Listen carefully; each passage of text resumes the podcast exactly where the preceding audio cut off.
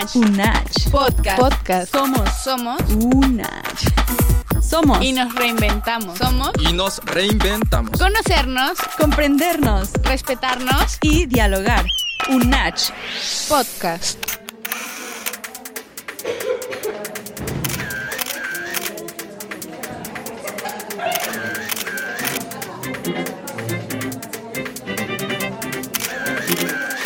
¿Cómo sentí la inclusión? Por ejemplo, en tercer semestre me tocó la materia de fotografía y yo tomaba fotos con los sonidos. Por ejemplo, este, tomo fotos a una fiesta, los sonidos de la música, el baile.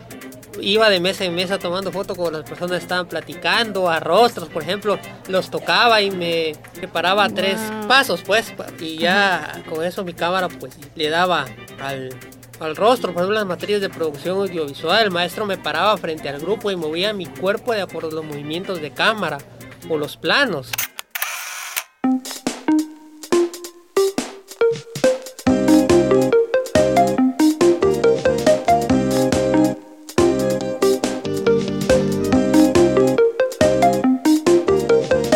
Estoy con la maestra María Eugenia Díaz de la Cruz, quien es directora de la Facultad de Humanidades de esta universidad.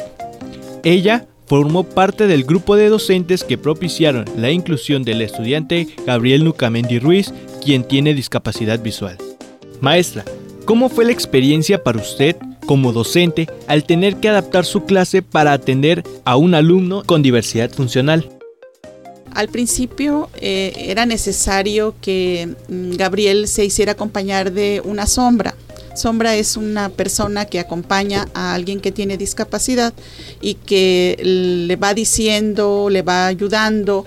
En el caso de él, como no veía, pues habría que llevarlo al baño, demostrarle, o sea, el camino para que se aprendiera cuál era el camino hacia los sanitarios, hacia la biblioteca, hacia la dirección. Y al principio tuvo una persona que hacía todo este apoyo con él. Pero llegó un momento en que ya no fue necesario, sino que sus eh, propios compañeros y compañeras eh, ayudaban a él, él lo, lo tom tomaba a la persona del hombro y se iba guiando. También fue necesario poner en las, uh, en las escaleras, sobre todo, un barandales para que él fuera agarrándose y eh, porque él nunca usó un bastón como la mayoría de los invidentes utiliza, sino que él eh, se agarraba con una mano del barandal y con la otra iba en la mano en el hombro de su compañera o compañero que lo acompañaban a, al lugar en el que fuera. Decían, no, pues que necesito ir a la dirección o a hacer a control escolar y demás, eh, pues él, él iba, ¿no? Y siempre eh, buscamos la manera de que sus eh, eh, salones estuvieran ubicados muy cerca del estacionamiento porque sus papás venían por él, ya fuera su mamá o su papá, venían por él y mm, le pedimos a algunos de sus profesores que estuvieran allí hasta que llegara llegaran por él hasta el salón, que esa era la manera en cómo se trabajaba, ¿no?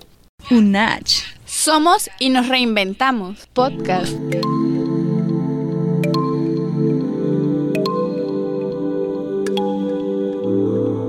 Mi nombre es Violeta Ruiz Ruiz y soy la mamá de Gabriel Nucamendi Ruiz, un chico universitario que acaba de graduarse en la UNASH en la licenciatura de comunicación. Él llegó y habló directamente con el rector y le dijo, ¿sabe qué? Yo necesito que me hagan un examen donde yo pueda eh, tener las adaptaciones porque le voy a hacer una pregunta que me acuerdo que Gabriel le dijo. Es como si yo fuera a hacer el examen y me hiciera una pregunta de este es un cuadrado, localiza el centro, ¿usted cree que yo podría? Y él se empezó a, el rector se empezó a reír y le dijo, claro que no. Ah, bueno, a veces vienen preguntas visuales de las cuales yo no podría contestar. Entonces el rector en su momento puso todo el empeño para ponerle tres maestros que le hicieran el examen. Podcast. Podcast.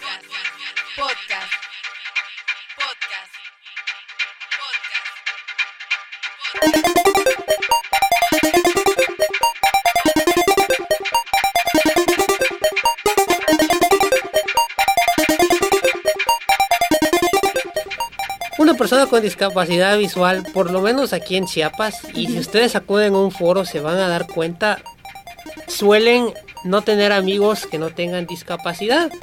Y lo que ahorita me ha traído amigos es el hecho de que ven cómo trabajo y, y se admiran, ¿no? Entonces han querido eso acerca de mí, pero, pero también he tenido eh, personas que piensan que los maestros me regalan calificaciones y que han peleado y que lo han externado.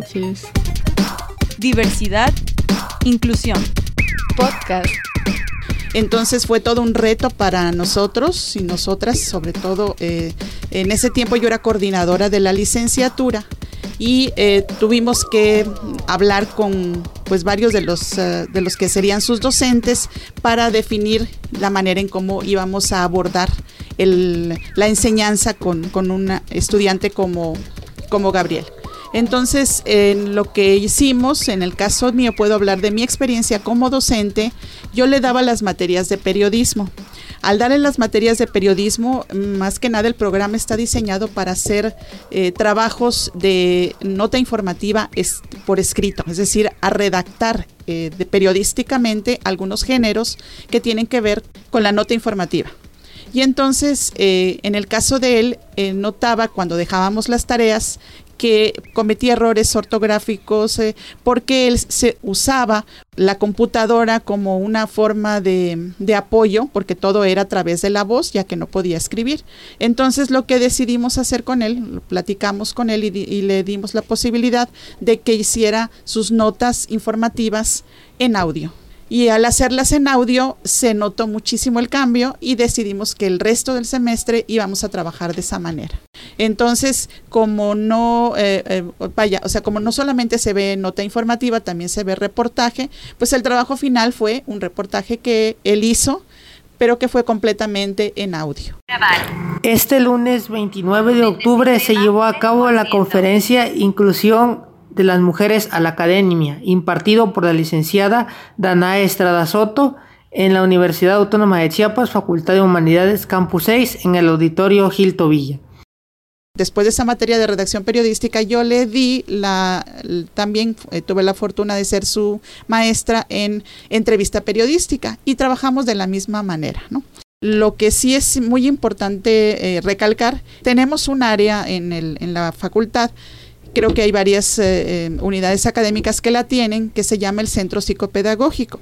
Y el Centro Psicopedagógico nos trajo a una persona especialista donde nos enseñó, nos dio algunas sugerencias de cómo hacer la clase de tal manera que pudiera verse, eh, digamos, incluido a Gabriel. Y entonces nos sugirió, por ejemplo, en, en, mi caso yo lo ponía en práctica y decía, bueno, ahora este, voy a hacer, era como una, un guion del, de la clase, ¿no? Se, esta vez vamos a hablar de tal tema y voy a, estoy en este momento en los silencios, en lo, en lo que anotaba en el en el pizarrón, iba diciendo, bueno, este Gabriel, estoy anotando en el pizarrón lo que vamos a ver hoy y ese tal tema, ¿no? Y estoy escribiendo y entonces a veces él decía, que este qué está pasando cuando había silencio, qué está pasando que no oiga nadie. Y entonces ya le, alguien le decía, la maestra está escribiendo, le está contestando a alguien que se acercó o la maestra salió un momento. Y entonces esa la importancia de que siempre estuviera escuchando qué es lo que estaba pasando. Había que describirle en voz, en audio,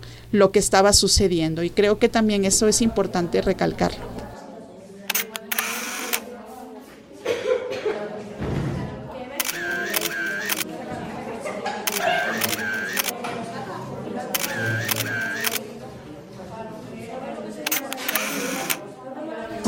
Espero que esta transmisión brinque de tus oídos a tu cerebro. A tu cerebro.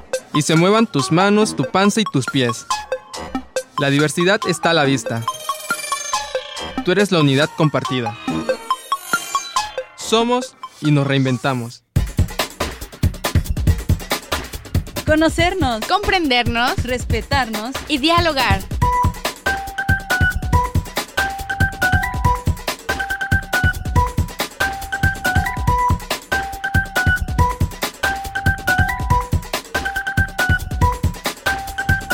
La riqueza de la diversidad es la fuerza de la unidad.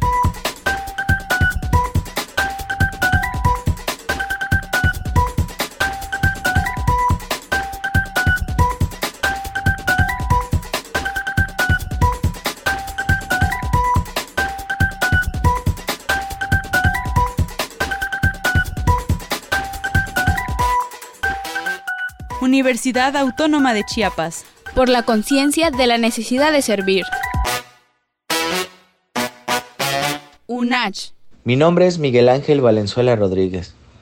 Yo estudié la licenciatura en Pedagogía en Humanidades y fue ahí donde conocí a Gabriel.